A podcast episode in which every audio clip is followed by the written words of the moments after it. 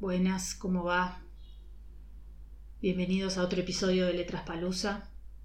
En esta oportunidad, con Nati elegimos al, como al padre fundador del gótico sureño, un cuento de William Faulkner que se llama Una rosa para Emily, en donde eh, Faulkner despliega toda su destreza literaria y toda su, mm, creación y mitología sureña acerca de eh, una mujer que se niega un poco a soltar ese pasado en el que todo pudo haber sido, pero no fue, en el que estaba un poco sometida a la, al escrutinio público y en el que todo el pueblo todo el tiempo está pendiente de lo que ella hace, como si fuese una suerte de reliquia que le da identidad. Esperamos que disfruten y que les guste y que quieran leerlo, sus cuentos y sus novelas. Cuando murió la señorita Emily Grierson, todo nuestro pueblo fue a su funeral. Los hombres por una especie de respetuoso afecto hacia un monumento caído, las mujeres, sobre todo por la curiosidad de ver el interior de su casa, que nadie, excepto su viejo criado, mezcla de jardinero y cocinero, había visto por lo menos en los últimos diez años. Era una casa de madera, grande, más bien cuadrada, que alguna vez había sido blanca. Estaba decorada con cúpulas, agujas y balcones con volutas, según el airoso y pesado estilo de los setenta. Se ubicaba en la que antiguamente fue nuestra mejor calle, después invadida por talleres y limpiadoras de algodón, que se inmiscuyeron e hicieron caer en el olvido incluso los apellidos más ilustres de este vecindario. Solo la casa de la señorita Emily seguía alzando su obstinada y coquetona decadencia por encima de los camiones de algodón y las bombas de gasolina. Una defecio entre adefesios. Y ahora la señorita Emily había ido a reunirse con los que otrora portaran aquellos ilustres apellidos en el lánguido cementerio de cedros, donde yacía entre las tumbas, ordenadas en filas y anónimas, de los soldados de la Unión y la Confederación que cayeron en la batalla de Jefferson. En vida, la señorita Emily había sido una tradición, una preocupación y un deber algo así como una obligación hereditaria que recayó sobre el pueblo desde aquel día de 1894, en que el coronel Sartoris, el alcalde, quien creó el decreto por el cual ninguna mujer negra podía salir a la calle sin su delantal, le condonó el pago de los impuestos desde la muerte de su padre y a perpetuidad. No era que la señorita Emily hubiera aceptado una obra de caridad.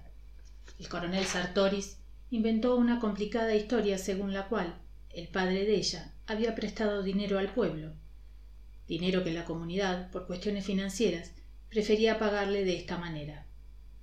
Solo un hombre de la generación y con la mentalidad del coronel Sartoris podría haber inventado algo así, y solo una mujer podría haberlo creído. Este acuerdo generó cierto descontento cuando la siguiente generación, con ideas más modernas, llegó a la alcaldía y al consejo. El primer día del año le enviaron por correo una notificación del pago de impuestos. Llegó febrero y aún no había respuesta. Le escribieron un oficio para pedirle que se presentara en la oficina del alguacil en cuanto le fuera posible. Una semana después, el alcalde mismo le escribió ofreciéndose a visitarla o enviarle su cheque y recibió como respuesta una nota escrita en un papel de apariencia anticuada, con caligrafía fina y fluida y tinta desvanecida, en la que la señorita Emily le decía que ya nunca salía. También incluía la notificación del pago de impuestos, sin comentario alguno. Convocaron a una junta especial de concejales. Una delegación fue a buscarla y tocó la puerta, por la que ningún visitante había pasado desde que ella dejó de dar clases de pintura en porcelana ocho o diez años antes. El viejo negro los guió hacia un oscuro vestíbulo desde donde ascendía una escalera que se adentraba en una oscuridad todavía más profunda. Olía a polvo y desuso, un olor a encierro, a humedad. El negro los condujo a la sala donde había pesados muebles de piel. Cuando él abrió las persianas de una ventana, pudieron ver las grietas en la piel de los muebles, y al sentarse, un ligero polvillo se levantó perezosamente alrededor de sus muslos, girando con lentas motas a la luz del único rayo de sol. En un caballete dorado, deslustrado, que se encontraba frente a la chimenea, se erguía un retrato al carbón del padre de la señorita Emily. Se levantaron cuando ella entró, una mujer pequeña y gorda, vestida de negro, con una delgada cadena de oro que descendía hasta su cintura y desaparecía en su cinturón. Se apoyaba en un bastón de ébano, con la cabeza de oro deslustrado. Su esqueleto era pequeño y enjuto. Quizá por eso lo que en otra persona hubiera sido simple gordura, en ella era obesidad. Se veía hinchada y con el mismo color pálido que un cuerpo sumergido por mucho tiempo en agua estancada.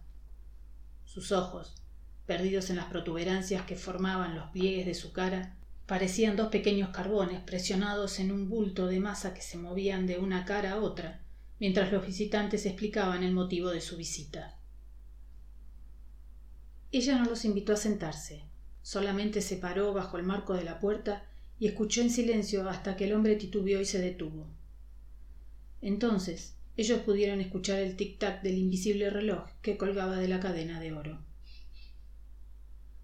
Su voz era seca y fría. Yo no tengo que pagar impuestos en Jefferson. El coronel Saltoris me lo explicó. Quizás alguno de ustedes pueda tener acceso a los registros de la ciudad y comprobarlos por sí mismo. Lo hicimos. Somos las autoridades de la ciudad, señorita Emily. ¿No recibió una notificación del alguacil firmada por él mismo? Sí, recibí un papel, dijo la señorita Emily. Quizás él cree que el alguacil. Yo no tengo que pagar impuestos en Jefferson. Pero verá usted, no hay ningún registro que demuestre. Debemos seguir.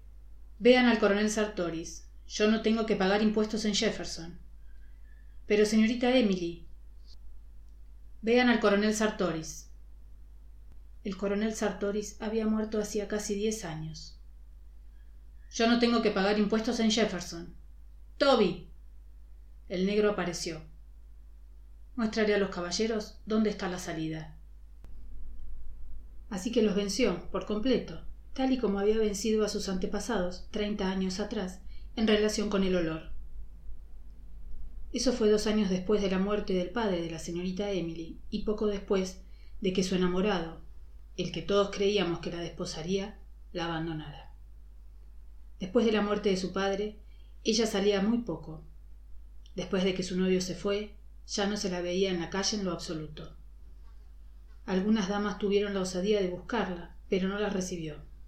Y la única señal de vida en el lugar era el negro, joven entonces, que salía y entraba con la canasta del mercado. Como si un hombre, cualquier hombre, pudiera llevar una cocina adecuadamente, decían las damas. Así que no se sorprendieron cuando surgió el olor. Fue otro vínculo entre el mundo ordinario terrenal y los encumbrados y poderosos Grierson. Una vecina se quejó con el alcalde, el juez Stevens, de ochenta años de edad. ¿Pero qué quiere que haga al respecto, señora? dijo. Bueno, mande a alguien a decirle que lo detenga, dijo la mujer. ¿Acaso no hay leyes? Estoy seguro de que no será necesario, dijo el juez Stevens. Probablemente sea solamente su negro, que mató una víbora o una rata en el jardín. Hablaré con él al respecto. Al día siguiente recibió dos quejas más una de ellas de un hombre que le dijo con tímida desaprobación De verdad debemos hacer algo al respecto, juez. Yo sería el último en molestar a la señorita Emily, pero debemos hacer algo. Esa noche el consejo se reunió. Tres hombres con unas barbas grises y un hombre más joven, miembro de la nueva generación. Es simple, dijo este último. Enviémosle un aviso para que limpie su propiedad. Le damos un plazo para hacerlo, y si no lo hace,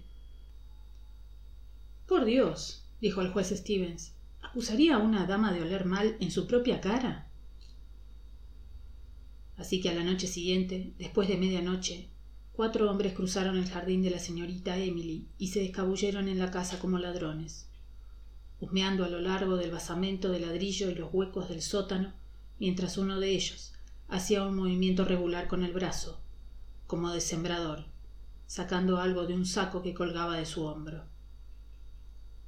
Rompieron la puerta del sótano y espolvorearon cal ahí y en todo el exterior de la casa. Cuando cruzaron de nuevo el jardín, una ventana que había estado apagada estaba ahora iluminada y se podía ver a la señorita Emily sentada, con la luz detrás de ella y la parte superior de su torso inmóvil, como la de un ídolo. Se deslizaron silenciosamente a través del césped hacia la sombra de las acacias que bordeaban la calle. Después de una semana o dos, el olor desapareció. Eso fue cuando la gente ya había comenzado a sentir verdadera pena por ella. El pueblo recordaba cómo la anciana Wyatt, su tía abuela, se había vuelto completamente loca y creía que los Grierson se sentían más importantes de lo que realmente eran. Ningún joven era lo suficientemente bueno para la señorita Emily y su familia. Habíamos pensado durante mucho tiempo en ellos como si fueran un cuadro. La delgada figura de la señorita Emily en el fondo y la figura de su padre al frente, con la espada vuelta hacia ella y sujetando un látigo. Ambos enmarcados en la puerta principal abierta. Así que cuando ella cumplió treinta años y aún era soltera, no fuimos precisamente complacidos, sino vengados. Incluso con la locura de su familia, ella no hubiera rechazado todas sus oportunidades si éstas se hubieran materializado de verdad. Cuando su padre murió, se rumoreaba que la casa fue todo lo que le dejó, y de alguna forma la gente estaba contenta por ello. Finalmente, podría compadecerse de la señorita Emily. Al quedar sola y pobre, se había humanizado. Ahora también ella sabría lo que eran la desesperación y el temor de no tener un centavo de más o de menos. El día siguiente de la muerte de su padre, todas las damas se prepararon para ir a su casa y ofrecer sus condolencias y ayuda, como es nuestra costumbre. La señorita Emily las encontró en la puerta, vestida como siempre y sin señal alguna de afición en el rostro. Les dijo que su padre no estaba muerto, lo hizo durante tres días. Con todo, y que los ministros y los doctores la buscaban y trataban de persuadirla para deshacerse del cuerpo. Justo cuando iban a recurrir a la ley y a la fuerza, ella tuvo una crisis y ellos enterraron al padre rápidamente. Entonces no decíamos que estaba loca, creíamos que tenía que hacer lo que hizo. Recordábamos a todos los jóvenes que su padre había ahuyentado y sabíamos que ahora que nada le quedaba, tendría que aferrarse a quien la había robado, como cualquiera en su lugar lo haría. Estuvo enferma durante mucho tiempo, y cuando volvimos a verla, se había cortado el cabello, lo que la hacía parecer una niña, con un ligero parecido a esos ángeles de los vitrales de las iglesias, entre trágicos y serenos. El pueblo acababa de aceptar los contratos para pavimentar las aceras y las obras empezaron con el verano que siguió a la muerte de su padre. La compañía de construcción llegó con negros y mulas, maquinaria y un capataz llamado Homer Barron, yankee, un hombre grande, de piel oscura, vivaz, con voz fuerte y ojos más claros que su rostro. Los niños lo seguían en grupos para escucharlo maldecir a los negros y a estos cantar al compás con que subían y bajaban los picos. Muy pronto, Homer Barron conocía ya a todo el pueblo. Siempre que se escuchaban risas en algún lugar de la plaza, él estaba en el centro del grupo. Poco a poco, después comenzamos a verlo con la señorita Emily, las tardes de domingo, conduciendo su coche con ruedas amarillas y un par de caballos bayos de la caballeriza. Al principio nos dio gusto que la señorita Emily estuviera interesada en alguien, porque todas las damas decían, por supuesto, una Grierson no tomaría en serio un obrero del norte, pero otros, mayores, afirmaban que ni siquiera la ficción podía hacer que una verdadera dama olvidara la noblesse oblige, sin llamarla exactamente noblesse oblige. Solamente decían Pobre Emily, su familia debería visitarla. Ella tenía algunos parientes en Alabama, pero años atrás su padre se había peleado con ellos por la hacienda de la anciana Wyatt, la loca, y ya no había comunicación entre las dos familias. Ni siquiera habían enviado a alguien en su representación al funeral. Y tan pronto como los ancianos dijeron pobre Emily, los rumores comenzaron. ¿Crees que sea cierto? decían entre ellos. Por supuesto que sí. ¿Qué más podría? Lo decían a sus espaldas, y el susurro de la seda y el raso detrás de las persianas cerradas bajo el sol de la tarde del domingo conforme sonaba el rápido clop clop clop de los caballos. Pobre Emily. Ella llevaba la frente muy en alto, incluso cuando creíamos que había caído. Era como si demandara más que nunca el reconocimiento de su dignidad, como la última Grierson, como si ese toque de desenfado reafirmara su impenetrabilidad. Como cuando compró el veneno para ratas, el arsénico. Eso sucedió un año después de que comenzaran a decir pobre Emily, durante la visita de sus dos primas. Quiero un veneno, dijo al droguero. Entonces ya rebasaba los treinta, era una mujer delgada, aunque más delgada de lo normal, con ojos negros, fríos y arrogantes, en una cara con la piel estirada sobre las sienes y alrededor de los ojos, como uno imaginaría que debe verse la cara de un guardafaros. Quiero un veneno, dijo. Sí, señorita Emily. ¿De qué tipo? para ratas y cosas por el estilo, le recomiendo quiero el mejor que tenga, no me importa de qué tipo sea. El droguero mencionó varios. Matarían hasta un elefante, pero lo que quiere es arsénico, dijo la señorita Emily. ¿Ese es bueno? Arsénico. Sí, señora, pero lo que usted quiere, quiero arsénico. El droguero bajó la mirada, ella lo miró muy erguida, con el rostro como una bandera tirante. Bueno, por supuesto, dijo el droguero. Si eso es lo que desea. Pero la ley exige que diga para qué va a usarlo. La señorita Emily solo lo miró, con la cabeza inclinada hacia atrás para verlo a los ojos, hasta que él desvió la mirada. Fue por el arsénico y lo envolvió.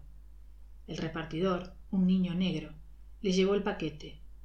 El droguero no volvió. Cuando ella abrió el paquete en su casa, estaba escrito sobre la caja, debajo del símbolo de la calavera y los huesos cruzados, para ratas. Así que al día siguiente todos dijimos, va a suicidarse. Y pensábamos que era lo mejor que podía hacer. Cuando se le había comenzado a ver con Homer Barron, habíamos dicho, se casará con él. Luego dijimos, todavía puede convencerlo porque el mismo Homer había puntualizado que él no era para casarse. Le gustaba alternar con hombres y se sabía que bebía con jóvenes en el club Elk. Después dijimos pobre Emily detrás de las persianas, cuando pasaban por la tarde de domingo en el brillante coche, la señorita Emily con la frente en alto y Homer Barron con el sombrero ladeado y un puro entre los dientes, tomando las riendas y el látigo entre sus guantes amarillos. Luego algunas damas comenzaron a decir que era una desgracia para el pueblo y un mal ejemplo para los jóvenes. Los hombres no querían intervenir, pero finalmente las damas forzaron al pastor de la iglesia bautista, la familia de la señorita Emily pertenecía a la iglesia episcopal, a que hablara con ella. Él nunca había de decir qué pasó durante la entrevista, pero se negó a regresar. El domingo siguiente ellos pasaron de nuevo por las calles y el lunes la esposa del ministro le escribió a los parientes de la señorita Emily en Alabama. De modo que de nuevo tenía parientes bajo su techo, y nosotros esperábamos para ver los acontecimientos. Al principio no sucedió nada. Luego estábamos seguros de que se casarían.